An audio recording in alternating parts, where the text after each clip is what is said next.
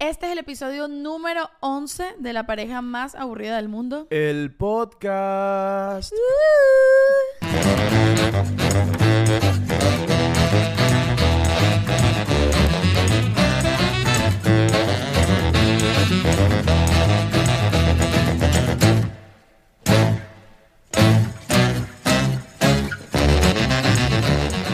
¿Cómo estás, Chucky? Bien. No, no, es que yo, yo hoy estoy muy serio. ¿Por qué? Bueno, porque vamos a hablar del despecho y la venganza y no sé, con el despecho y la venganza no se juego. juega. Es verdad, no Eso es no son juego. juegos. Wow. ¡Hechizada! Realmente es como pellizquito. Coño, no, pero pellizcas duro. Me gustó. Mira, eh, este, estos dos temas me gustan mucho. No sé por dónde empezar. Yo creo que empecemos por el despecho, ¿no? Empecemos por el elefante blanco. ¿Cuál es el elefante blanco? No se dice así como cuando hay un tema y que nadie está hablando y todo el mundo el- sabe. Empecemos con el, elefa- eh, con, con el, el elefante en la cristalería, ¿no? ¿Qué? No. No, no es así. No, el elefante blanco dentro de la habitación. ¿Sabes qué es Creo que solamente el elefante dentro de la habitación y ya. ¿No es blanco? Creo que Sería no. raro porque, porque abrió un elefante Creo que puede ser gris también. O azul. Puede ser, el elefante puede ser del color que tú quieras. Ok, hay un tema ahí con el elefante, es lo que yo sé, pero bueno, ajá, porque estamos hablando del Epa, despecho y epa. la venganza, porque ha sido el tema de la semana. Total, pero eh, piensa en un elefante en este momento. Tú que estás viendo esto, cierra los ojos, piensa en el elefante. ¿En qué color del elefante pensaste? Morado. ¿Tú pensaste en el elefante Sí. morado? Morado, pero moradito, grisáceo, tipo Dumbo, Ok. pero morado. Pon tú en los comentarios de qué color es tu elefante, por favor. ¿De color es el tuyo? El mío, déjame pensarlo, ya va. Azul. Ok. Mi elefante siempre es azul. Siempre es azul, el mío es más el moradito. Bueno, en fin, el tema es que vamos a hablar del despecho y la venganza porque ha sido obviamente el tema de la semana. No hay manera de evitarlo. Yo estaba buscando de dónde viene el despecho y en internet sale que el despecho viene de Shakira. Ella lo inventó. Ella lo inventó. El despecho lo inventó. Que un poco el, el- el despecho se redimensionó con antología. Cuando sacó Pies Descalzos, el despecho era una cosa y se convirtió en otra cosa después de Pies Descalzos. Shakira es como nuestra Adele. Es nuestra ¿no? Adele, ¿no? Yo siento Pero, que sí, epa, pero es antes. Shakira pero, vino o sea, primero. Ya va, ya va. Adele es su. Es la, es la Shakira de los. De, de los eh, Creo que te Ay, la enredaste. cagué. Perdón. Lo que quería decir es que no es que Shakira es nuestra Adele. Es que Adele es la Shakira de las personas que hablan inglés. fue, menos, fue mucho menos cool de lo que lo quería decir, pero simplemente estoy medio ¿Te, fundida. te pasó eso que eh, cuando se te ocurre algo y tú piensas que es demasiado increíble y cuando Sí. lo dices es como una estupidez? Es una estupidez totalmente. Me Totalmente, pasó. totalmente. Ok, vamos de una a la canción de Shakira. De una. Vamos a matar esto en tres minutos. No quiero hacer todo el episodio de Shakira porque, Porque coño, ya estamos cansaditos. Está ya, Estamos ya, cansaditos. ya para cuando salió esto, hemos hablado burda de, Shakira. bueno, ok, de- ¿qué opinamos? Este no es la mejor de canción de Shakira. No, no es la mejor canción de Shakira. Tampoco es la peor. Tampoco es la peor. Eh, ¿Te gusta como repito todo lo que dices? Sí, está buenísimo, me encanta. Esa es mi Eh, vida. no, creo que es su, eh, es su término medio. Eh, eh, Yo creo... Me, Es un medium well. me pasa esto con la canción de Shakira. Creo que no es una gran canción. No. Yo esperaba... Me pasa que yo soy muy fan de las sesiones de Bizarrap. Y cuando el carajo salió diciendo que iba a sacar una sesión de Bizarrap con Shakira, yo digo, verga, esto puede ser demasiado increíble o puede, o puede quedar muy mal. Y siento que... Ninguna de las dos. Ninguna de las dos. Fue como No. que... Pero me pasó que yo sentí que no escuché a Bizarrap. Como que eh, Shakira le pasó una pista. Esto es lo que vamos a, a- a cantar.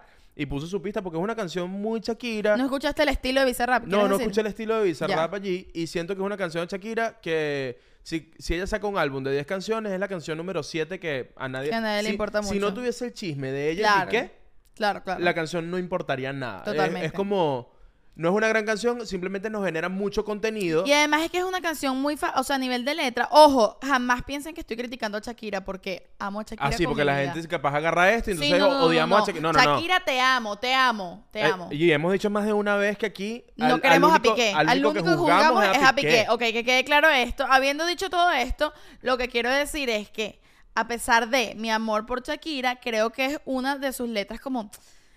Creo que la polémica ha sido porque la gente la entendió, como que la gente normalmente no entiende las letras de las canciones y por primera vez entendieron una letra de una canción y que, viste que dice que salpique, salpique, salpique. No, su- vi- ¿viste? Epa. Shakira. Eh, te iba a decir Shakira. Shakti, ¿Qué? ¿tú viste que lo de claramente es porque la novia de Piqué se llama Clara? No. Sí, sí, sí. ¿Se sí. llama Clara? Se llama Clara. Por eso ella dice claramente. Claro que sí. Dios Wow, es una genio. Genio.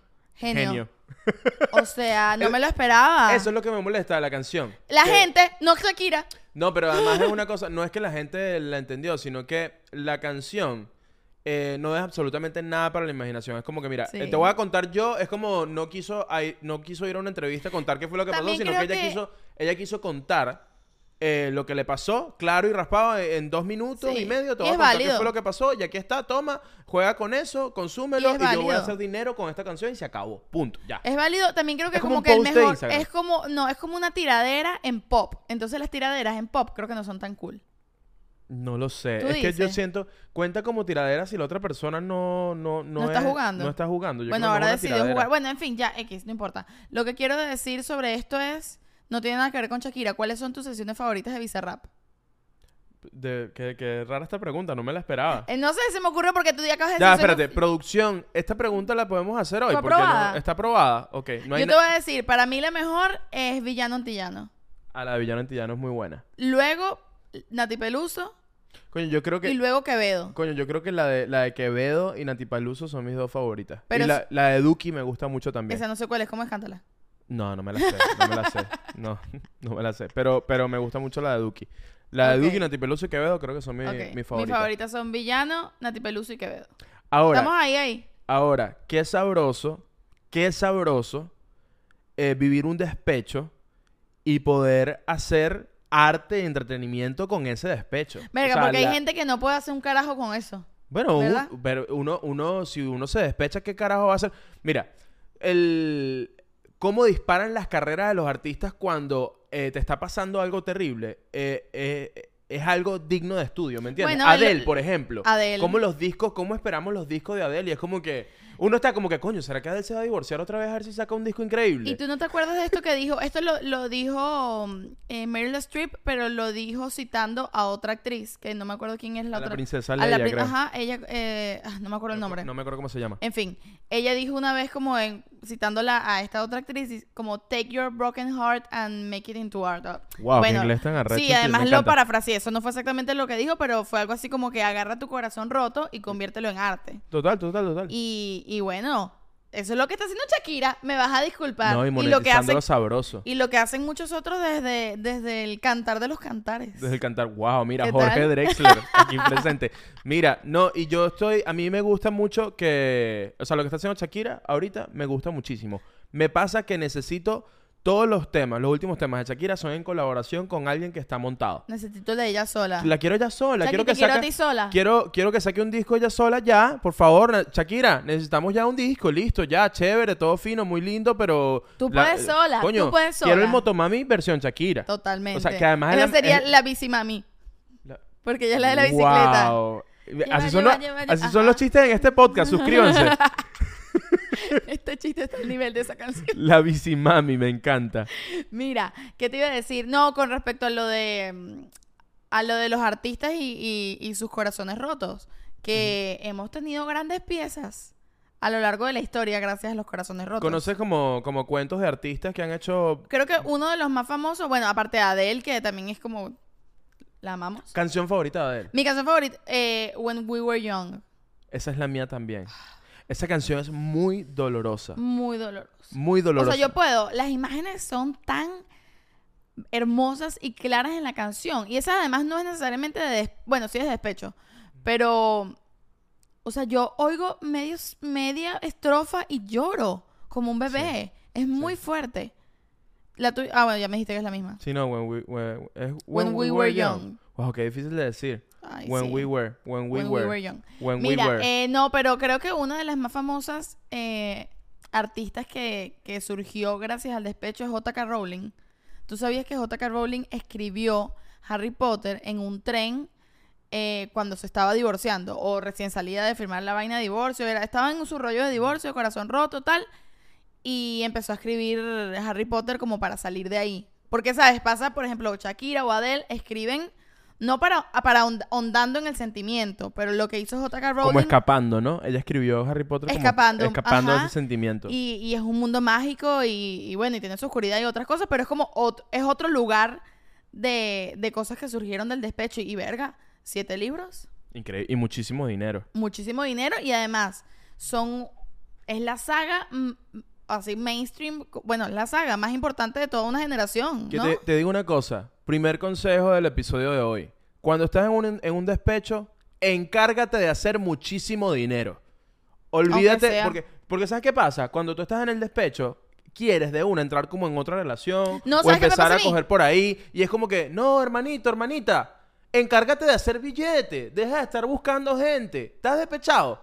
Encárgate de trabajar, de hacer dinero, de, de- ¿me entiendes? ¿Sabes qué me pasa a mí? Cuando estoy despechada creo en el tarot, en los signos, en cualquier vaina así que me lea el futuro. Bueno, es que lo del Es- tarot... Eso es común, ¿no? Es súper común y creo que en estos días vi por ahí que el, el- el auge del tarot viene de la caída de la bolsa por los años 20, los años 30, Ok. que fue como una gran depresión económica en el mundo, eh, principalmente en Estados Unidos, y a partir de allí los tarotistas surgieron porque la gente estaba desesperada, desesperada. por saber qué coño iba a pasar con su vida, con su economía, y entonces, claro, conseguían respuestas en, en la lectura de cartas, en la lectura de Claro. de- de los signos. Eh, no sé si es como algo común, porque además yo sé que, que el tarot está súper de moda, a mucha gente le gusta full y yo creo que, que es cool. Nu- nunca me he ido a leer las cartas, me encantaría hacerlo.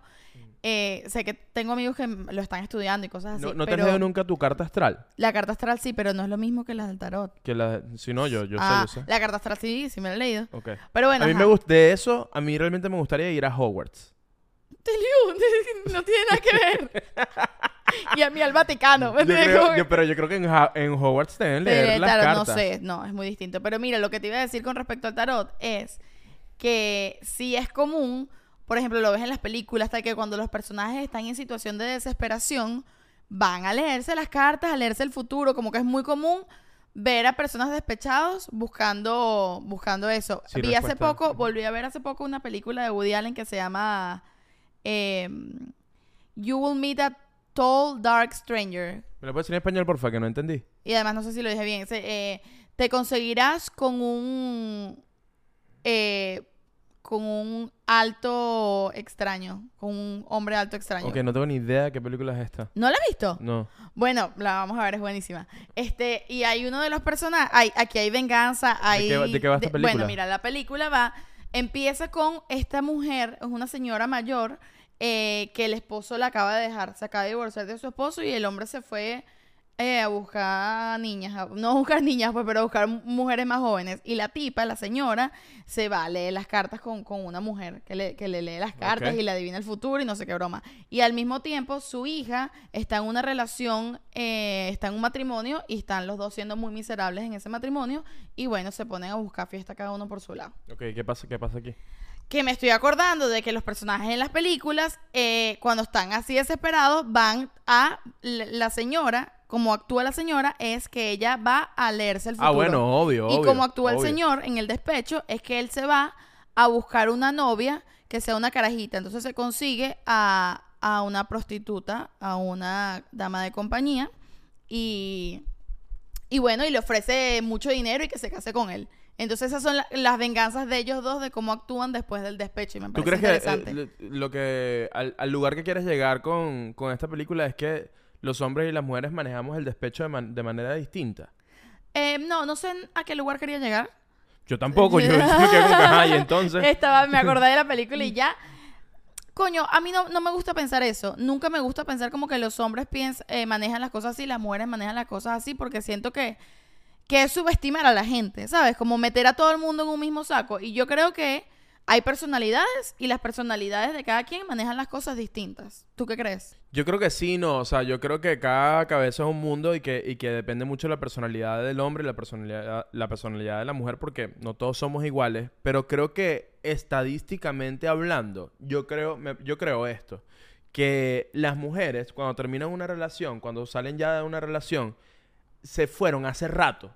O sea, las mujeres creo que sufren mucho lo que están sufriendo en su relación, lo sufren mucho estando en la relación y, ¿Crees lo, que- y, y están, están viendo cómo coño salir de allí y están despechadas a pesar de que van a dejar esa relación dentro de un año, pero ya están viviendo ese despecho. Entonces, cuando termina la relación y se van, Ya no- no es como que no van a recoger cable. Es como que no, no, no, yo ya me fui. En cambio, el hombre cuando, cuando termina esa relación, es cuando, cuando queda solo, cuando ve que mierda, esta caraja se fue. Yo creo que ahí es donde entra como en la locura y entra en el despecho ¿Tú y entra como... que, que en ese Siento que el hombre es más reactivo en ese sentido. Que- o más, más impulsivo, porque más además sabes, impulsivo. sabes que siempre se dice como que las mujeres son histéricas, las mujeres son impulsivas, hasta se ponen locas en esos casos. ¿Quién ¿no? Dice ponen- eso? Una gente por ahí. La gente que escucha este podcast no. No, la gente que escucha ese podcast no. Pero bueno, otra gente más anticuada que nosotros a veces dice. Pero ¿por qué lo llevas a la edad? Seguramente hay gente... eh, Bueno, es verdad, tienes hay, razón. hay gente que, que es mayor que no piensa más, así. No, más anticuada no que son personas viejas, más en su, en su manera de pensar. A eso me refiero. ¿Y entonces? En fin, se dice, pero en- según esto que me estás diciendo, es como que el hombre es más eh, impulsivo, Impulsivo, sí. y hace toma esas decisiones como más emocionales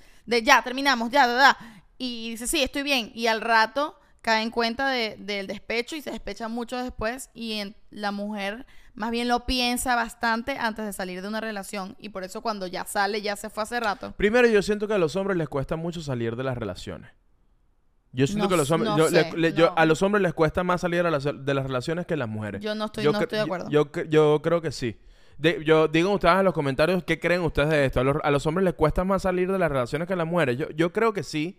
Este, porque Es que creo que es de- ahí vuelvo con mi tema, creo que es de Sí, personalidad, sí, no sí creo puede que haber un la- tema, sí puede haber un tema de personalidad, pero yo siento que la mujer sabe estar más sola que el hombre.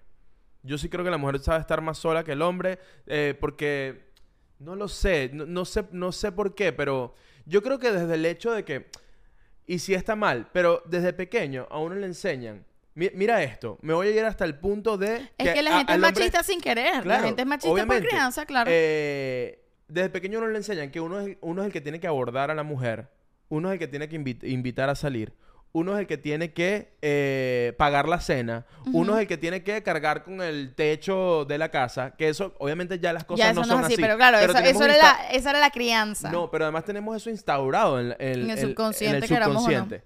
Entonces yo siento que desde ese lugar, al, desde ese lugar, al hombre también le cuesta salir más de una relación tóxica. Yo siento que la mujer, eh, cuando se da cuenta, se da cuenta y busca cómo salir de ahí. ¿En- ¿Entiendes lo que te quiero decir? No, Capaz estoy equivocado, pero... mm, pero sí, no, lo- pero- no lo sé, porque existen muchas. Bueno, hay muchas historias de, de relaciones tóxicas, de abuso, donde a muchas mujeres les cuesta mucho salir de, de ese lugar, ¿no? Pero, pero a partir del abuso. O sea, como que la, Claro. esta- la- la- el, el- ¿me entiendes? La tienen jodida ahí en la relación, pero es, pero es del abuso, de, de un tema de poder. Ya, Ya, eso es estamos otro- hablando de una relación lugar. sanita, estamos Una hablando- relación normal que ya no funciona, que ya no quiero estar contigo. Creo que una mujer tiene eh, eh, más personalidad de decir, ¿sabes qué? Esto ya no me está funcionando, me voy. Creo que ¿Tú el hombre... crees? El hombre va a buscar eh, escapes, escapes antes que terminar directamente la relación. Listo, esto no me funciona, me voy. Eh, no sé, cre- creo yo, pero, pero bueno, capaz estoy equivocado, no lo sé. No, no lo sé, pero ¿qué, qué te iba a decir? Eh, ¿Tú crees que es más fácil salir de una relación porque pasó algo, porque hubo un evento y tú dices, ajá, Shakira, me montaron cacho, me voy de aquí, que salir de la relación simplemente porque ambas partes se dan cuenta que ya no está funcionando? Verga, yo creo que esa, esa segunda parte eh, requiere de una madurez muy, Muy arrecha.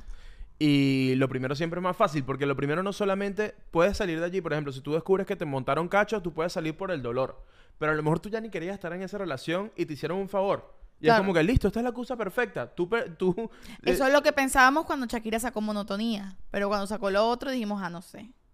Me encanta que no sabe qué. No hablemos más de Shakira, dos minuticos y todo va a Shakira. a Bueno, porque es que además es el ejemplo más obvio que todos tenemos ahí, pues. Claro, claro, claro, claro. Quiero, quiero ir a J.K. Rowling, eso que tú decías de que ella, ella escribió Harry Potter después de estar en una relación tóxica, de pasar por sus despechos. No, no sé si era una relación tóxica, de, de divorciarse. Bueno, y me parece muy interesante cuando los artistas eh, toman el despecho y hacen cosas que no tienen que ver con el amor per se o el despecho Sí, per que no, se. que no es literal una... eh, ella no escribió un libro, ella no escribió Cumbres Borrascosas, ¿me entiendes? Sí, no una, escribió una una... historia de desamor. Exacto. O, epa, que Harry Potter tiene mucho desamor, ¿ah? Harry Potter tiene de todo. Primero, ¿cómo es eso que Harry Potter no quedó con Hermione, vale? Ese, epa, eso fue un despecho que yo viví. Yo me leí todos los, todos los libros de Harry Potter en bachillerato. Y yo, yo leía el libro y decía, ¿qué carajo va a hacer Hermione sufriendo por Ron, vale? Eso es, ya eso, ya tú sabes que Hermione y Ron se hacen novios. Y tú sabes que eso va a ser una relación tóxica. Eso no va a funcionar. ¿Por qué? Verga, son demasiado, demasiado distintos. Eso no va a funcionar. Elliot, tú y yo somos distintos. Sí, pero no somos Hermione y Ron. Es tiene que ver con otra cosa. Ok. No estoy de acuerdo de que Hermione haya quedado con Ron en Harry Potter. Sé que no se puede arreglar, pero, pero, pero JK Rowling, si tú estás viendo, yo sé que tú eres fan de la pareja más aburrida del mundo. ¿Por qué carajo tú juntaste a Hermione con Ron? Eso no debió haber sido. Todos sabemos que Harry Potter combinaba con Hermione. Los pusiste a bailar en una escena. Y todos queríamos que Hermione y Harry Potter lo, le pusieron de novio con, la, hermana, de, Ron. ¿Qué- ¿A quién le importa la hermana de Ron? Era linda. A nadie le importa Ginny. Dale. A nadie le importa Ginny. Harry Potter, ¿qué va a hacer con Ginny? No, a nadie le importa. No, pero se nota que Harry Potter y Ginny no van a orar mucho. Ron y Hermione no sé, capaz Toda- tienen hijos y se Toda odian. esa gente ya se divorció. Pero Hermione y Ginny no. No, no, toda esa gente ya se Hermione y divorció. Ginny no, ya las puse, ya, ya, ya hice una tercera Yo estoy relación ahí. completamente seguro que Hermione se casó con Ron, pero coge a escondidas con Harry. Ah, bueno. Yo estoy él, ya completa- tiene, él ya tiene su otra novela. Eso pasó en Harry Potter. Eh, nada, solo quería decir eso. Ok. Me, me agradezco tener ahora una, ahora una ventana para decir lo triste que me pone que Harry Potter no haya terminado con Hermione. Y bueno, nada, lo quería, lo quería comentar. Bueno, vamos a aprovechar este momento para hacerlo el, la el momento de la suscripción. ¿Hacemos momento de la suscripción? Sí, me parece bien. Vamos a hacer segunditos. tres segundos de silencio, cada vez menos, menos tiempo. Ok. Vas a pensar en una pregunta. Dale, pues, para la foto Uno, ahora. dos, tres. Ajá. Ok, ¿cuál es tu película de despecho o de venganza favorita? De venganza, eh, Kill Bill. Pero eso es despecho también. Ok, entonces es Kill Bill. Kill Bill, ok. Uno, dos y, uno y dos. Volumen uno y volumen dos. Yo creo que Mejor una de, la- más que el volumen dos. de las mejores películas de despecho que pueda haber es Kill Bill. Y de venganza también. Si tú estás viendo esto y no has visto Kill Bill, por favor, anda, después de ver este episodio te vas a ver Kill Bill. Yo siento que la... l- no, no me atrevería a decir que toda, pero al menos más de la mitad de la filmografía de Tarantino eh, es sobre venganza. Bueno, pero es que yo creo que las grandes historias, verdad. todas las grandes historias verdad. tienen que ver con el despecho y la venganza. Con el yo. ¿Sabes y con el eso? amor, que es ¿Sabes lo qué? mismo, Una, una profesora de actuación me llegó a decir eso y yo lo- yo pensaba que era como exagerado, como que coño, no, no, creo que esto no es así. Pero ahora, ahora que, que soy un viejo, he crecido y cada vez que veo una película, pienso en eso que me dijo ella, que ella me dijo, todas las historias se tratan de amor. Es que es verdad, no me Todas parece las exagerado. historias se tratan claro. de amor. Y yo, pero claro, en esa época como, no, bueno, hay historias que no tienen que ver con Y las de detectives y las de Exacto, te pone- detectives. te ¿Y qué pasa con las de Eh, marcianos? y las de Marvel. pero la verdad es que to- Todas tú buscas amor, cualquier historia y todas, todas tienen que ver con el amor. Ese, es que es el gran tema del ser humano, ¿no? Claro. Entonces, pero, pero sí, Kill Bill. Yo me acuerdo cuando yo vi Kill Bill, estaba muy chamito. Cuando era Chamo. salido Kill Bill, tendríamos Ah. 13 años, 12 años. Estábamos no, chamos. más chiquitos. Más pequeños. Bueno, yo creo que fue una de las primeras películas fuertes que vi. Eh, ¿Entiendes lo que, lo que te quiero decir? Como que de ir al cine y ver como... Yo no vi Kill Bill en No, el yo cine. tampoco vi Kill Bill en el cine. Eh, no, yo creo que la primera película que yo vi en el cine de Tarantino fue Bastardo sin Gloria. puede sí, ser. puede ser que ya está. ¡Wow! Otra gran película de venganza. De venganza humana. De la humanidad entera nos vengó Tarantino en esa película. Completamente, sí, sí, sí. Este, pero me acuerdo haber visto Kill Bill, la escena cuando Kill Bill le, le, le saca un ojo a, con la caraja que está peleando. Ay, y cuando ella hace ¡pum! y sale de la, de la tumba. Cuando empieza como a darle coñazos a la tumba No, para no, salir no, de la tumba. Cada escena de Kill Bill es una obra maestra. Coño, otra película de, de despecho que a mí me gusta mucho es 500 días con Summer. Ay, linda, clásica. Es muy Linda. bella. Y también me pasa con Annie Hall. Me gusta mucho la escena final de esa película, que termina como va, va a Los Ángeles a buscar a, a Annie. Ella dice que no se va a devolver a Nueva York. Y él termina haciendo una obra de teatro donde ella sí se, sí se sí devuelve se con él. Mierda, cuando tú ves, cuando eso, eso a mí me impactó mucho. El tema de, de, de la expectativa, ¿sabes? Lo que tú esperas del- de lo que tú esperas del otro y lo que quieres del otro. Y creo que eso pasa mucho. Eso tiene que ver mucho con el despecho, porque cuando tú terminas una relación, pasa esta vaina que es como de repente quieres como como abrazar a la otra persona y, y, y como privarla que se vaya, como que coño, no te vayas nunca, quédate aquí, ¿qué, qué hago? ¿Qué quieres que haga? ¿Qué quieres? Ah, ¿Qué, qué- quieres que brinque toda, toda la vida? Yo vivo brincando, no importa, mira, aquí estoy Ujú. brincando, hago lo que tú La quieras. desesperación. Y eso te lleva, además te lleva como a la pérdida de dignidad absoluta. Como que Sí. justamente si te Es queda, que si el otro tenía un poquito de amor por ti, Ay, en ese no. momento de, de la pérdida de dignidad es como que te ve y es como que todo lo que amaba y admiraba de ti se termina de destruir. Y bueno, Mierda, qué horrible. eh, está bien, porque lo que pasa con el despecho, siento yo, es que tiene varias etapas. Está esa donde te vuelves un, eres un trapo, pasa coleto conmigo, aquí estoy, ¿no? Eh, luego, otra de las etapas, siento yo, es la venganza. Es te voy a destruir, te voy a volver cenizas. Luego, si- estas son las que yo creo. Y yo, en esas dos, no puedes hacer nada. O sea, nada productivo para ti o para la vida.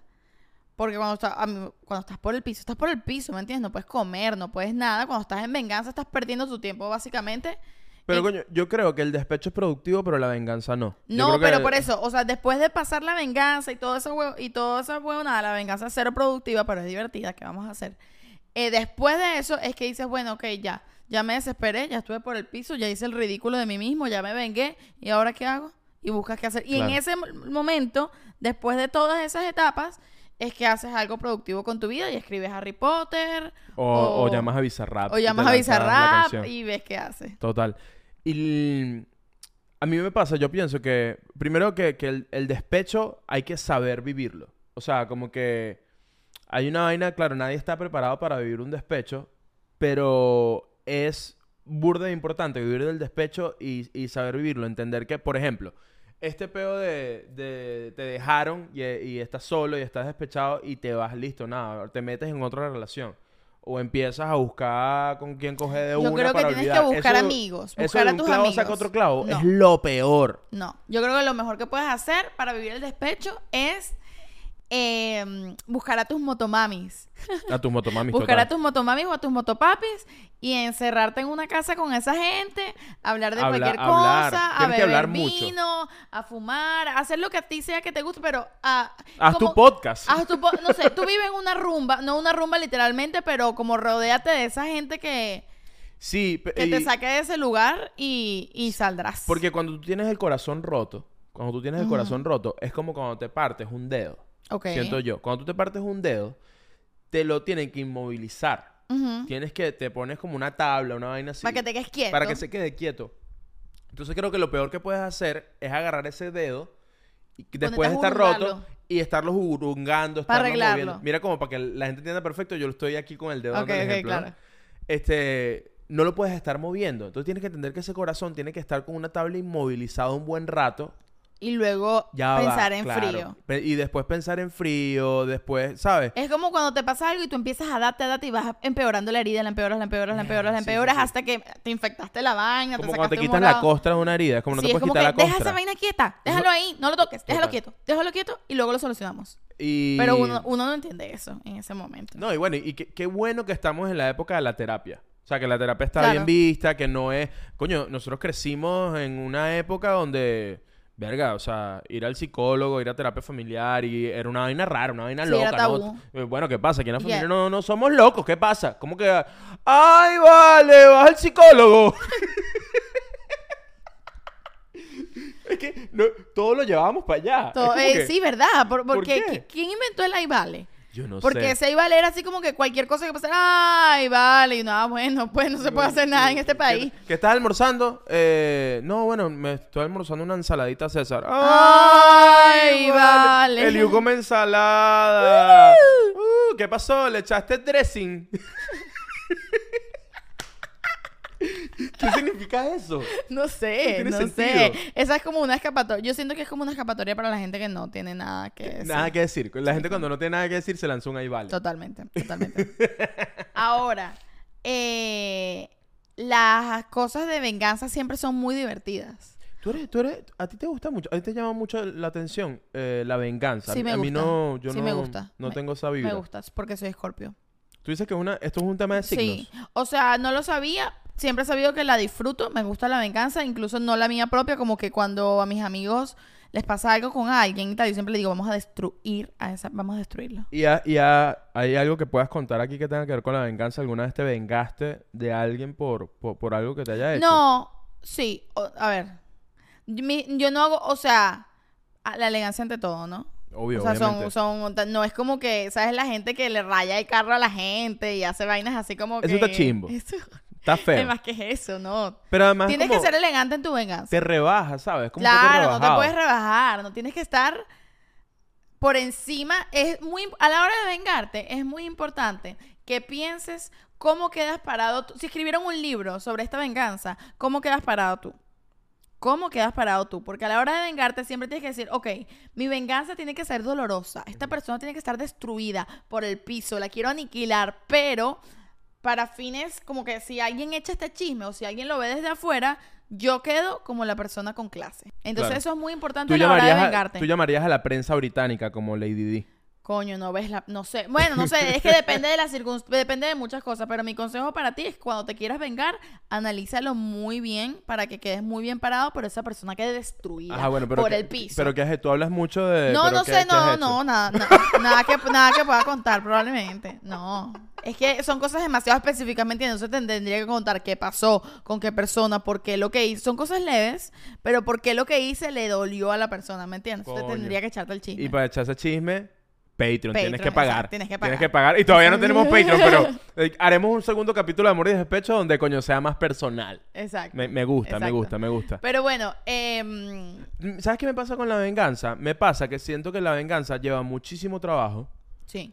y yo no tengo tiempo para eso. Yo siento que yo No, yo siento sí que tengo. yo siento que pa- para, a mí me pasa eh, yo tengo este mood en la vida y la verdad que me ha funcionado, me lo tripeo que mi venganza ante el mundo siempre es yo no tengo tiempo.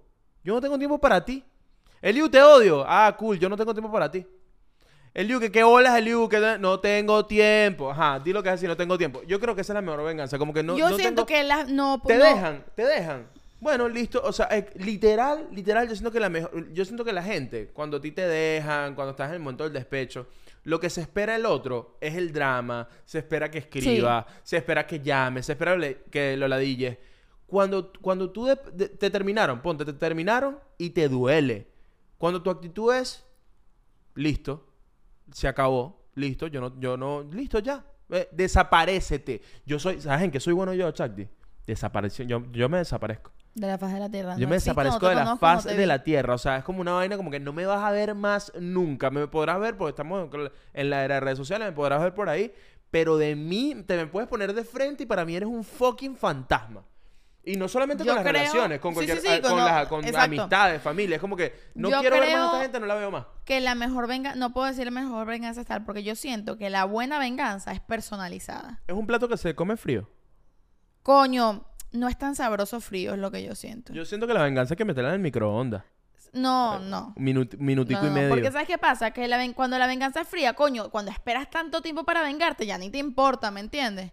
Lo chévere es conseguir una venganza que puedas en el momento para matar tu ansiedad y luego ya continúas Es con que tu yo creo que la venganza siempre es rebajarse. Porque Por- no, Indiferentemente no, de que sea elegante. Pero Claro, yo porque siento es que cuando lo comes que te frío- importa mucho. Bueno, sí, pero cuando el plato lo comes frío, coño, ahí sí es perder el tiempo, porque que vas a pasar dos años preparando una venganza porque te miraron feo, que ladilla. Tienes que, yo siento que te lo tienes que comer caliente y sí, eh, siento que tiene que ser personalizada. Si la venganza fuese una comida que tú vas a dar, ¿qué comida fuese?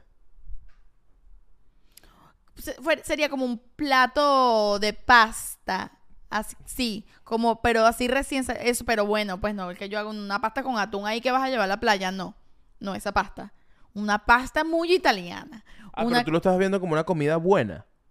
La, la venganza es divina. No, porque yo lo pensé. No, porque te estoy diciendo, si la venganza fuese una comida que le das al otro, ¿qué comida fuese? Ah, ¿con qué Porque, vengarme? ¿Con qué comida por vengarme? ejemplo- como, como, en, como en The Help, que le dan un plato de mierda a la persona. le- Exacto, que le hacen Ah, un pie, un pie de mierda. pie de total. mierda. Eh, el- a mí me pasa, por ejemplo, Como si yo, Titus si yo me vengaría de ti, si yo me vengara de ti, yo te diese una yaca con ensalada de gallina. Y pabellón dentro de la Y- yaca. Y, la yaca está rellena con caraota y carne mechada. y te la tienes que comer. Mira, Esa sería mi venganza. ahí va, ahí, qué loco, porque hay muchas historias de venganza donde una de las cosas con la que el personaje se venga es con sirviendo comida. O sea, está en The Help, que le da el pie, que está lleno de mierda. Hay de Menu. Que vimos de Menu Ah, hace- vimos The Menu, esa es la, wow, película de, buena película de venganza. No, a mí no me gustó. No sé si buena, no pero es una buena de película. A mí, venganza. a mí no me gustó la peli, Y- pero, pero tiene que ver con el tema de vengarse con la con comida. comida. Sí. Y en Titus Andrónicos, que, que es, una, es una obra de Shakespeare, pero también está en la película, eh, Titus le sirve a sus hijos, los vuelve un pastel de carne de la persona de la que se está vengando. Wow. No, esta persona se lo sirve a Titus. No me acuerdo cómo es el cuento, pero agarra a los dos hijos, los mata y los convierte en un pastel de carne y se los hace comer. Qué bola que eh, todas esas historias eh, de antes, pensé que dijiste eso y pensé tipo en Medea.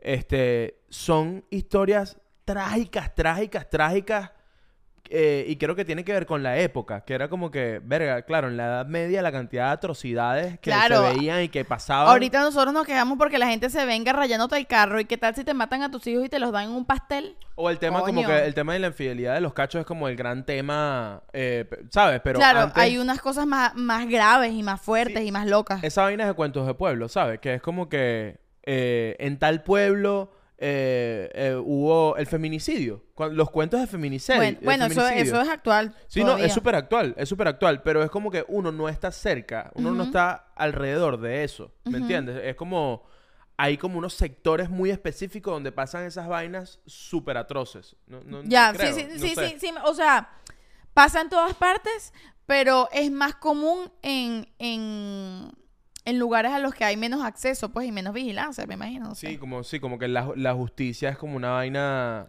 Ey, ahora que sacas el tema del- de, la justicia, ¿tú qué crees?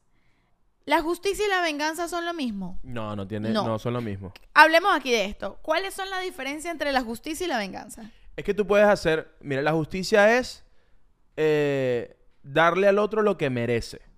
¿Ok? ¿Pero quién decide eso? ¿Quién decide no, no. qué merece? Parte, parte, parte desde un lugar simple. Yo creo que tú te mereces, o sea, si tú me ofendiste de una manera, tú mereces ser ofendido de esa misma manera. Por ejemplo, tenemos una discusión y tú me ofendes. Te insulto. Eh, eh, tú, me, Ajá. tú me insultas. Si yo te insulto, es justo. Es justicia. ¿Entiendes lo que te quiero decir? Yo no me estoy vengando. Lo mío es una reacción a Te lo estoy que dando tú de tu estás- propia te estoy medicina. de tu propia Pero medicina. si lo ves la así- venganza, por ejemplo, si tú vas a la venganza y yo te, termi- yo te termino y, y te Ajá. digo, no, no fueron unos cachos ni nada, sino que te digo, mira, ya yo no quiero seguir con esta relación, terminamos. Y tú al día siguiente me rayas el carro, eh, es, es una venganza por el dolor, pero no es justo que me rayaras el carro. ¿Me Claro, entiendes? porque tú terminaste de Porque manera no- sana. porque- y No yo te hice daño. Y yo no te rayé el carro a ti. Ni te hice daño a propósito. ¿Me entiendes? Si yo te hubiese rayado el carro, eh, que tú me lo rayaras de vuelta, hubiese sido justo. Sin embargo, no sé que no sé si estoy de acuerdo con esto. No importa que estés de acuerdo, eso es, eso es lo que es. No, En- porque en- creo en que es discusión uno de los grandes no, porque creo que es uno de los grandes dilemas, porque por ejemplo, según esas reglas que tú estás diciendo, eh, entonces la pena de muerte es algo justo. La No, pena de bueno. muerte por, o sea, según eh, claro, Creo que eso estoy- puede ser todo lo otro estoy episodio. exagerando, es todo, es todo otro tema. Yo sé que tú no estás diciendo eso, pero digo, si la justicia es darte, pagarte con lo mismo que tú hiciste, darte de tu propia medicina, entonces en ese sentido la pena de muerte sería justicia, porque si yo maté a alguien, eh, que me maten a mí es, lo justo. si lo- yo no si- estoy de acuerdo. Si yo lo, no sé ves si- como, si lo ves como base, el, el- o sea, el significado de justicia es ese. es exactamente Yo no estoy eso. diciendo, ya están viendo un lugar moral y filosófico y hasta Mucho más profundo mucho y más complejo, profundo. obviamente. Pero, pero listo, si tú me haces algo y yo te lo devuelvo, es como diente por diente. ¿Me entiendes? Ahora, la venganza es, tú, tú puedes vengarte y hacer justicia, pero no puedes hacer justicia y vengarte. Sí, porque por ejemplo, si tú me montas los cachos a mí, este, y yo te, yo te puedo decir, bueno, listo, yo, ok, no vamos a terminar, yo te perdono, pero espérame aquí que yo voy a ir a montarte los cachos y vuelvo. Como en White Lotus. Como, Como un personaje medio, White Lotus. medio White Lotus. Ajá. Y vivimos en esa sinergia, es como que... Somos ahí- tóxicos y ya, pero, está- pero hay justicia. Ahí se está generando justicia. Es una Claro. relación justa. Si yo hago eso y además pero te si yo te monto los cachos y tú vienes y me matas a mí, ya es vengarse y ya, ¿no? No es justicia. No, bueno, no, eso es cometer, eso es cometer asesinato. No, eso no es vengarse. Bueno. Eso, eso es ser un psicópata. Y vengarse. No, o sea, pero es que la ser, ven- ser asesino por venganza. Pero no es justo. Estamos hablando de que, que cómo puedes vengarte y ser justo al mismo Ah, tiempo. ok, ok, Esa era tu pregunta. Sí, sí, sí. Bueno, si eh, tú me montas los cachos y yo voy y te monto los cachos y te digo, mira, yo también te monté los cachos. Te ahí vengaste y vengas fuiste justo al mismo justo. tiempo. Claro. Claro, bueno, entonces cuando se vayan a vengar, intenten ser justos en su venganza. Sí, yo creo que. wow. No, no, no. u- u- eh, hablando en chiste, serio, no, no, huy- huyen de la venganza porque yo siento que eh, te va peor cuando te vengas. Obviamente. Te va peor. No estás. ¿Sabes qué pasa? Que siento yo que con la venganza realmente no. No es buena para nadie. Ni para la otra persona, ni para ti. Porque te estás llenando de, de arrechera y ya, pero no. Yo, yo creo que para la otra persona, o sea, a mí me pasa esto. Si tú te vengas de mí, yo considero que yo soy demasiado importante para ti. Y me das lástima. Yo lo veo así. Si te vengas mal, pero si te vengas bien. Si te vengas de mí, así me quitas los cuatro cauchos del carro. Voy a ver lo- la vaina, me vas a hacer sufrir, voy a tener que gastar una plata, pero después decir, verga, qué, qué triste esta persona que necesita hacer esto para, Para, sen- sentir paz. Claro. Es como... No, y que además con la venganza nunca sientes paz, realmente. No, obvio que no. Obvio que no. Mira, ¿sabes qué? Eh, hablando de, de cosas de venganza y relaciones y todo el tema, ah, hubo una noticia que salió hace unos años, no hace tanto. En China eh, había un carajo que en el Día de los Enamorados estaba soltero. Y como mucha gente, pues. Pero él andaba recho con el mundo y con el Día de los Enamorados. Y había el est- iban a estrenar una película china, no sé cómo se llama, esto fue en Shanghái. Una película eh, muy de romance, muy famosa. Ok. Para, para ellos, no sé cuál sería, ¿no? Harry Potter. No, vale, imagínate una película así muy, muy romántica. The Notebook. Ajá, iban a estrenar el de Notebook chino, suponte. The Notebook chino. Por ponerte un ejemplo. Hoy a las 8 pm. The Y Notebook chino. Era una película que iban a estrenar el día de San Valentín. Y bueno, esas salas de cine se iban a llenar. Y él quiso comprar todas las entradas de todas las salas para que nadie pudiera ir al cine a ver esa película y pasar San Valentín en pareja. Y no lo dejaron. Entonces, el tipo hizo un Go, Go, Go, GoFundMe. Wow. Llegaste, hizo una, hizo un, una Eh, vaca sí, sí. y contactó a gente que todos los solteros de Shanghái pongan dinero para que todos compremos las entradas para que nadie pueda ir en pareja, pero no compraron todas las entradas, sino que compraron puros números impares, de modo que quedara, nadie se pudiera sentar juntos. En pareja, claro. Nadie se pudiera sentar en pareja, sino esta silla sí, esta silla no, esta silla sí, esta silla no. Y compraron todas las entradas para esa película en todas las salas de cine de Shanghái eh, para que nadie pudiera ir a ver. Para eh, eran, son- fueron como el Grinch Es de como San el Grinch Valentín. del amor. Exacto, me voy a robar el, el- el amor de San Valentín. Yo creo que tú despechada, tú te puedes convertir en el Grinch del amor. Sí, totalmente. El- Eso me recuerda, el cuento de ese chino me recuerda a... ¿Tú te acuerdas esta historia de, no sé si era en Japón o en chino, pero como que alguien que vendía sus servicios para acompañar a la gente que estaba sola? ¿Cómo pero así? no, pero no eran servicios sexuales, sino como era como que una persona que vendía sus servicios, por ejemplo, estás solo y necesitas compañía en tu casa para, para jugar almorzar. ajedrez. No, suponte, para, el- para almorzar. Para almorzar, tú llamas a esta persona y te iba a acompañar a almorzar.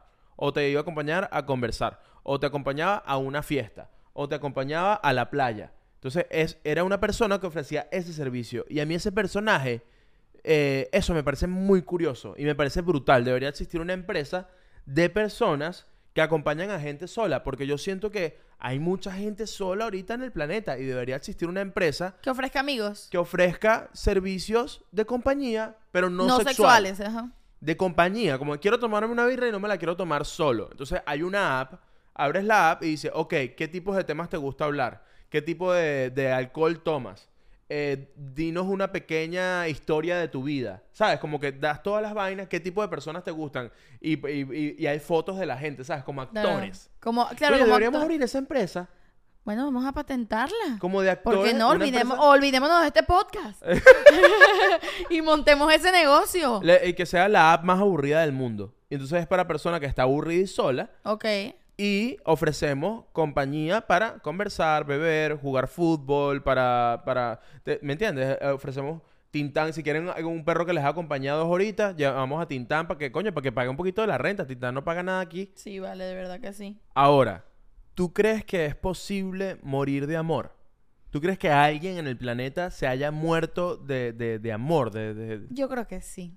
Yo lo he sentido, que me voy a morir de amor. Yo lo he sentido. Sí, que tienes ese corazón roto, claro que sí. Eh, no, pero sabes que estuve investigando, ya hablando en serio, estuve investigando y hubo una época como que se llegó a estudiar si de verdad era posible morirse de amor, morirse por el corazón roto y hay una cosa que se llama incluso el síndrome del corazón roto. Cuando te pones a leerlo realmente es un infarto y ya. Es como que por, por un evento muy traumático, eh, eso, eh, eventos así te generan mucho estrés y mucha ansiedad. Claro. Y el estrés y la ansiedad te pueden llevar a un paro cardíaco. Y bueno, claro. se te para el corazón. se te- y entonces, bueno, te moriste de amor. Bueno, pero es que la verdad es que cuando tú entras en un despecho o en una conmoción así, algo que te enteras que es algo muy fuerte, hay síntomas físicos. Claro. ¿Sabes? Ese dolor de estómago, ese dolor en el pecho, o sea, si hay vaina, el nudo en la garganta. O sea, Sí. ¿qué, qué bolas el tema de, de sentir un nudo en la garganta, verdad? Yo creo que esa es la sensación que yo más odio de Creo cuando me que eso así. y, y, eh, hay como un vacío en la boca del estómago. Sí. Que es como un... que te sientes como un hueco, como en un limbo. Yo por eso sí creo que eso, o sea, eso que te pasa físicamente, te tiene que generar. Imagínate vivir eso y además, eh, o sea, no, no continúas con tu día normalmente si te sientes así físicamente. Entonces eso te genera, desencadena unas otras cosas que van a terminar llevándote a un estrés muy grande o a problemas de otro tipo que terminan llevándote y te puedes terminar muriendo. Ahí, ay, Tintán sufre de amor. Tintán sufre de Ah, amor sí. porque él está enamorado de una poodle que vive por aquí cerca. Que, que bueno, que no, le- no le para mucho Lo porque... frenzonea. lo fren- la, la poodle lo frenzonea. Porque no le gustan los altos. Sí, es muy alto. Es para muy ella. alto para ella. ¿Sabes qué? Hay una frase de Joaquín Sabina que a mí me gusta mucho, que él dice eh, que lo malo, él dice, lo malo de morir de amor es que no te mueres del todo. Wow. Que esa es la venganza más dolorosa. Como la venganza más dolorosa. ¿Sabes cuando dicen que eh, es más eh, como que me quiero vengar a esta persona, pero no quiero matarlo, sino que quiero que sufra? Como que la, que el- que la muerte. Verga, no, yo- No, él y ¿cómo las así? películas, pues, Ajá. o sea, como que el- eh, la muerte es algo que dura un segundo, te matan y ya, luego no te duele. Pero hacerte daño, o sea, que pases un periodo de la, de la tortura, ¿me entiendes? Yo a, veces que, yo a veces siento que tú eres como un personaje de una historia de Edgar Allan Poe. de verdad. es muy curioso. Pero yo siento, yo creo que lo que, s- a s- lo que se refería Sabina con esta, con, con la frase es que cuando tú sales de esta relación, cuando te dejan, tú sientes un dolor, tú sientes como que te vas a morir. Te cuestas a dormir. Y al día siguiente te despiertas. Y, es horrible, peor y no te que, mueres. como que Mierda, pref- ¿por qué no me mor Yo lloré demasiado, porque yo sigo vivo, que Exacto. ladilla. Es el ten bueno, bueno, y a- co- la tortura, Aló, Bizarrap. la tortura, las vainas de tortura se tratan de eso, es llevarte a un punto de dolor máximo, pero no matarte. Totalmente. Y yo creo que, que el, que el despecho es como una tortura. ¿Sabes Estás ahí sintiéndote que te vas a morir y no te terminas de morir. Yo llegué, yo llegué después de, bueno, de haber vivido, pues, de haber vivido. ¿Llegaste a dónde? llegué a un lugar Ah. con el tema del despecho y del amor. Yo pensé que te referías a Miami o, a, No, no, no. o algo físico. Pero es que no me, no me dejas terminar de hablar. Perdón, perdón, No dale. me que yo siento, tenemos que, tenemos que hablar de nuestra relación porque tú, yo siento que tú no me escuchas, cha. De verdad. Este, yo llegué a la conclusión con el amor y el despecho de que realmente no es demasiado importante. Te voy a explicar por qué. Ok. O sea, para mí, a mí me funciona así. Cuando tú, cuando a ti te dejan o tú dejas una relación, cuando estás en un pedo de pareja, tú no puedes dejar de trabajar. A la gente, realmente, al mundo, realmente, pueden hacerte sentir como que les importa, pero realmente no les importa. No, no, tú no puedes decir, mira, tú va- puedes decir, tengo gripe, estoy enfermo, tengo diarrea y no vas a trabajar, pero tú dices, tengo el corazón roto. Igual tienes que venir. o sea, yo no puedo llamar, yo no puedo llamar a mi jefe y- o a mi, a mi jefe y decirle, mira, coño, mañana no voy a la oficina porque tengo el corazón roto. ¿Y qué? ¿Acaso tú llenas esa tabla de Excel con el corazón? Tú no llenas esa tabla de Excel con el, con el corazón. Pero a mí me parece que debería existir, ¿cómo se llama? El PTO o esas cosas, Ajá. porque existe uno que sea por corazón roto. Coño, debería existir vacaciones por corazón roto. Vacaciones por corazón roto y yo también, yo sí creo que eh, las personas a las que nos viene eh, la regla también deberíamos tener vacaciones porque a veces ¿Qué uno no se puede esas? parar. Bueno, las personas a las que les viene con vagina, a las que les viene la regla, Ok, ok, ok. eh, a veces no nos podemos mover, coño, no puedo ir a trabajar por, así. la, por la regla. Ajá. Wow, y yo creo, bueno, eso creo que hay gente que ha intentado como que eso sea una ley, que de verdad den, den unos dos, tres días de que tú puedas decir, mira, de verdad no me puedo mover, trabajar desde tu casa o lo que sea. Sí, y yo también creo que, que por gripe. La gripe, yo, yo voy a decir una vaina. La gripe no se toma en serio, ¿vale? De la que gripe. no. Mira, la gente anda con gripe por ahí y sigue trabajando, sigue yendo y viniendo. Y la gripe, coño, se pega muy fácil. Y lo, ladillo- lo ladilla de la gripe es que tú tienes que hacer las cosas, pero tú no tienes la fuerza para hacerlo. Pero Es después del COVID, la sensación de gripe es un poco como de despecho. Como que tienes como que estás ahí como un zombie y vaina, pero entonces, pero entonces tienes que ir a trabajar. Coño, tengo gripe, vale. De- dame dos días para quitarme esta gripe. No se toma en serio la gripe. Hay que tomar más en serio la gripe. no, yo siento que después del COVID la gente como que se la toma más en serio. Y uno empieza como que, ay, tengo estornudo, no huelo nada. No, no, no, no lo sé, no lo sé, no lo Pero sé. bueno, sí, eh, estamos a favor de que empiecen a considerar poder meter como unas vacacioncitas por corazón roto. ¿Sabes qué no me me parece necesario. ¿Sabes qué no me gusta después de que se termina una relación? En esa etapa del despecho y todo el peo. Cuando la gente juega a ser amigos del novio o la novia. Cuando quieren como que, ok, terminamos, pero vamos a hacer las cosas bien. No tenemos por qué quedar mal. Seamos amigos. Y de repente, sendo red flag, empiezas una relación y conoces el amigo de, de esta caraja y resulta que su- eh, fue su exnovio o tuvieron algo. No, no, pero solo somos amigos, pero tuvieron algo. Es como que está dentro no de tu círculo de amigos. tú Es como que... necesitas a esa persona como tu amigo. Donde hubo fuego, cenizas quedan. Ok. Me salió del alma, perdón. No, creo que no. O sea, creo que no hace falta, a menos que tú me digas que hay hijos de por medio. En ese caso, Eso es otra cosa. es otra cosa. Eso es estamos otra estamos cosa. hablando de nimiedades, estamos hablando de, de, de noviecito. Pero, coño, evítense ese peo, ¿vale? Que no, nosotros No somos hace falta. maduros. Nosotros somos maduros y entonces nada, quedamos como amigos. Coño, que va- vas a volver a coger y, y te, te va- te van a joder. Lo ¿vale? dijo Dualipa, lo dijo Dualipa en su canción. ¿Qué dijo Dua Lipa en su canción? One, don't pick up the phone. Dice, número uno, no atiendas el teléfono. Te está llamando porque está borracho. ¿Cuál es la dos? No te acuerdas. No lo dejes entrar. No lo dejes entrar. No. Y tres, escucha. va, espera. Bueno, no sé, no lo dejes entrar porque no sé qué verga, no me acuerdo qué dice la letra. Y tres, escucha Y tu tres- puntazo. No, eh, wow. Tu Alipa agregaría una cuarta regla en New Rules y sería escucha tu cutazo. Tu cuntazo. Tu cuntazo. Tu cuntazo, tu cuntazo. Tiqui, tiqui, tiqui, que te compa- que te Yo me quiero aprender. Ya, ya para mí no es la canción de Toquilla, para mí es la canción de, de Dualipa. Esa es una gran canción para el despecho. O sea, Bueno, básicamente cre- creo que no es una buena idea ser, ser amigo o amiga de, de los, de los exnovios. Este, y entender, coño, ser humilde, porque siento que eso viene desde un lugar como que no, no, somos maduros y podemos ser amigos. Sea humilde. No eres Y maduro. entiende de que no, que es muy difícil manejar eso. Y lo mejor es poner, yo soy muy de, terminar la relación, listo, ya, ne- te bloqueo, no quiero que me escribas, no quiero que me hablen, no quiero que tal.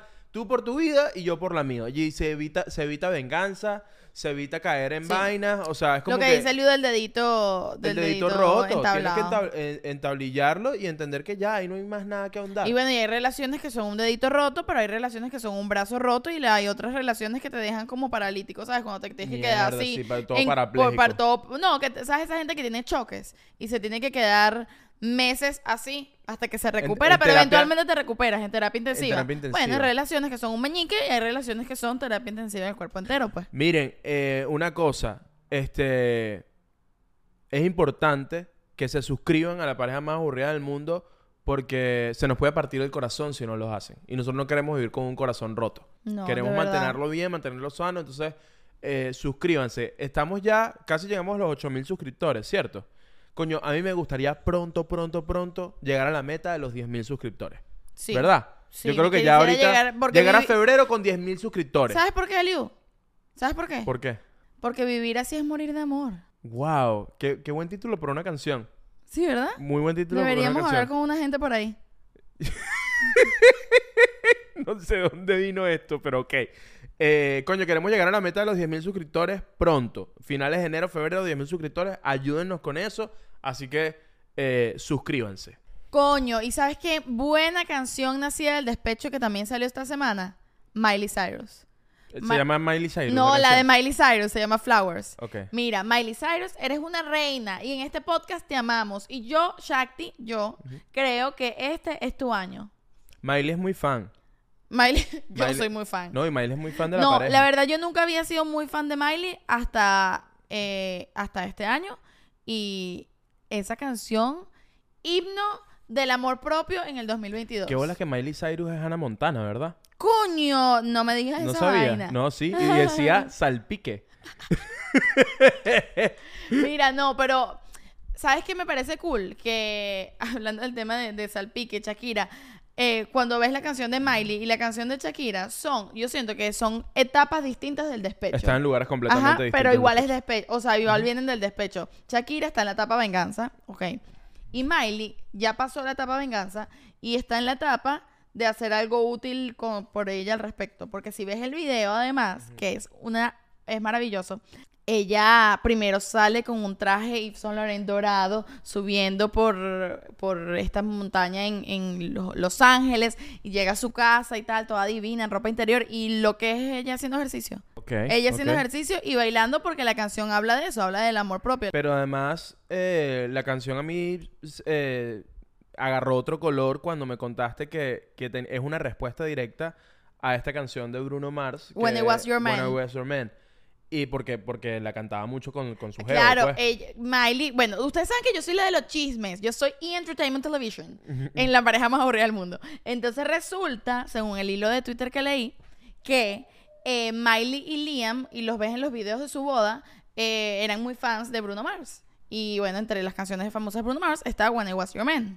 Y cuando escuchas la letra de When I Was Your Man y Flowers, eh, es una respuesta a esa canción, porque eh, Bruno que- Mars dice, cuando yo era tu hombre, eh, si yo fue, o si yo fuese tu hombre, te, te regalaría flores, te llevaría a bailar, te haría todas estas cosas, y ella en esta canción dice... Yo puedo eh, comprarme mis yo flores, me compro yo mis puedo de la yo puedo mano. agarrar- yo me llevo a bailar yo misma, yo puedo hablar conmigo misma. Hay una parte que me encanta que dice, yo puedo hablar conmigo misma por horas. Coño, Qué belleza. Es muy bello. Qué belleza. Y nada, creo que es un lugar como súper maduro del despecho y bello. Y es un himno del amor propio. Y me parece una canción maravillosa. Te amo, Miley. Creo que el despecho es una gran oportunidad. Aquí te lo dejo tú que estás despechado, que estás despechada. Es una gran oportunidad para conocerte a ti mismo. Es una Sí. gran oportunidad para ver qué te gusta de ti, qué no te gusta de ti, qué tienes tú para ofrecer en tu próxima relación, qué quieres cambiar, porque, coño, Que, que, que, que de ti era, nació por esa relación o eres de realmente de la, era realmente de la otra persona Sí, y sí, que sí. es realmente de ti. No, y también descubrir qué quieres, qué quieres ser tú y qué quieres hacer tú con tu vida también, porque muchas veces en las relaciones nos perdemos en el otro y todos los planes, todo lo que hacemos, eh, lo que hacemos el fin de semana, absolutamente todo está planteado según el otro o según la relación. Pero cuando estás solo, empiezas a pensar, ajá, ¿qué quiero yo? Yo solo. Y es muy de pinga entrar en una relación teniendo tú en claro eh, qué te gusta a ti, qué te gusta hacer a ti, qué es negociable y qué no es, negociable para ti. Que eso, por ejemplo, al- poniéndonos más personales, eh, tú y yo hablamos mucho de eso, de, de qué, qué cosas son negociables para los dos, que podemos poner sobre la mesa y negociar, y qué cosas no son nego- negociables. Y las tenemos muy claras. Yo tengo Claro. muy claro que no es negociable para ti y tú tienes muy claro que no es negociable para mí. Claro. Y uno eh, acepta o no ese acuerdo. Bueno, nosotros estamos aquí porque hemos aceptado o porque tenemos en común las cosas no negociables y las que no, es como que, ah, bueno, ok, si a ti no te, eh, me da igual. Y tenemos y hemos conversado mucho sobre el tema de si en algún momento hay una no negociable, Esto sa- se- sabemos sí. que esto ya no va. Ya no va. Y lo- un ejemplo O sea, hay una... eh, uh, Por ejemplo, nos, tú y yo ahorita no queremos tener hijos. exacto. Y lo tenemos clarísimo. Y no hay esa presión de mierda. Y, y si en- ¿sabes? Como que no hay esa presión ahorita. Pero si en un año, dos o tres. Eh, Alguno de los dos. alguno de los dos quiere tener hijos. Y la otra persona dice, ¿sabes qué? Yo me di cuenta que nunca quiero tener hijos. Sabemos Que hay, que hay que no es separ- que hay negociable. que- que claro. no es negociable. No es porque es muy jodido estar en una relación y decir como que, ah, bueno, ok, yo quiero tener hijos, pero tú no quieres, pero entonces yo voy a quitarme este deseo de tener hijos para seguir contigo. Claro. No. Te arruinas la vida a ti y a la otra persona cuando, cuando cede. Ojo, yo siento que hay cosas en las que hay que ceder, pero Sí, sí, sí. uno tiene que saber qué son sus cosas no negociables. Y cuando rompes la línea de tus cosas no negociables y cedes, Te, rompe, no. te rompes, te está, sí, estás- no, no da buenos resultados ni para ti ni para la otra persona porque estás engañando a la otra persona. Eventualmente, eso no va, no va a fluir porque esa cosa de verdad no era negociable para ti para, por algo. Y porque además hay una sensación de que voy a hacer este sacrificio por ti que es terrible en las Ajá, y relaciones. que la otra persona no te pidió que hicieras un sacrificio. Es o sea, la otra persona te dijo, mira, esto así es para mí. Si no te gusta, chao. Y tú hiciste el sacrificio, no porque nadie te lo pidiera, tú lo decidiste. Porque tú quieres estar allí y entonces... Exacto. No, entonces tienes que... El momento del despecho es muy bueno para estudiarse uno mismo un rato y creo que de esa manera eh, luego vas a entrar mejor en una relación. Entonces, bueno, date ese tiempo, aproximadamente unas tres horas y después sal a buscar a otra persona. Sal a comprarte tus flores tú mismo. Yo les voy, le- les voy a pedir eh, que dejen en los comentarios cuáles creen ustedes que es la mejor manera de pasar el despecho. Eh, eso sería brutal. Ey, te lanzo dato curioso de despedida. Dale, pues lánzate ¿Tú dato sabías curioso. que existe el vestido de la venganza? Si tú pones en internet The Revenge Dress, el vestido de la venganza, te va a salir el vestido de la venganza. Lánzate, ponte aquí el vestido. Lo voy a poner aquí, va a salir una foto del vestido de la venganza. Este fue un vestido que se puso Lady D. Cuando tú- ustedes, vuelvo con mi favorita. Tú eres muy Lady fan de Lady Di, sí. Lady D salió con un vestido cuando finalmente se separó del príncipe Carlos eh, y él se quedó con Eso sí fue un despecho, ¿eh? Camila. El de Lady sí fue un despecho duro. Bueno, Lady D, la primera vez que salió públicamente, salió con este vestido eh, negro y estas perlas. y la prensa lo llamó el vestido de la venganza. Y a partir de ese momento O sea, histórico... yo tengo unas perlas hoy de la venganza. Pues, no, bueno, no, estas no son de venganza, esas son... Bueno, no sé, te estás vengando de alguien. No, Ok. para nada. Entonces, pero bueno, a partir de ese momento histórico, eh, existe el término el vestido de la venganza. Entonces, cada vez que alguien termina una relación y sale a la calle vestido sexy o bello o lo que sea, eso se llama el vestido de la venganza. Wow, qué cool. Me gusta, me gusta. Y vi el vestido y también me gustó. Creo Sí, que. creo buen que- vestido de la venganza. Buen vestido de la venganza. Es así. Y bueno, ya, con el vestido de la venganza cerramos el episodio número 11. Eh, Nos vamos a hacer mercado. Nos vamos a hacer mercado. Adiós. Gracias. Mil besitos. Fue un placer.